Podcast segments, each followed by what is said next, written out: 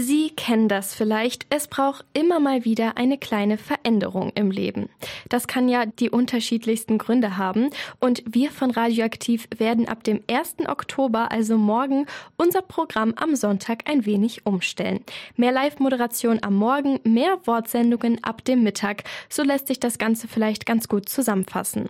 Tiefer ins Detail geht jetzt mein Kollege Anton Posnack-Sommer, der hier bei Radioaktiv für die Programmplanung zuständig ist.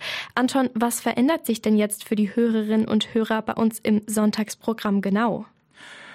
Bisher sendeten wir ja unsere Live-Moderationsstrecke von 11 bis 13 Uhr. Das werden wir jetzt ausweiten, nämlich wie auch unseren Samstag von 9 bis 13 Uhr. Damit wollen wir mit den unterschiedlichen Zeiten am Wochenende brechen.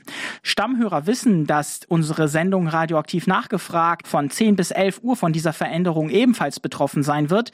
Diese Sendung wird ab morgen ab 13 Uhr hier bei Radioaktiv laufen. Und natürlich wird sie auch weiterhin in unserer Mediathek abrufbar sein. Außerdem wird die Bürgerfunksendung Bello einen anderen Sender Sendeplatz bekommen. Die Sendung gibt es bei uns einmal im Monat und widmet sich rund um den Hund und sie wird von 15 bis 16 Uhr laufen. Ebenfalls neu sein wird die Sendung Radioreise ab 14 Uhr.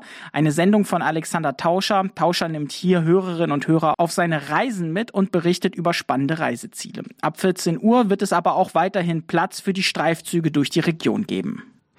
Eine Veränderung erfährt ja auch die Spätlese hier bei Radioaktiv.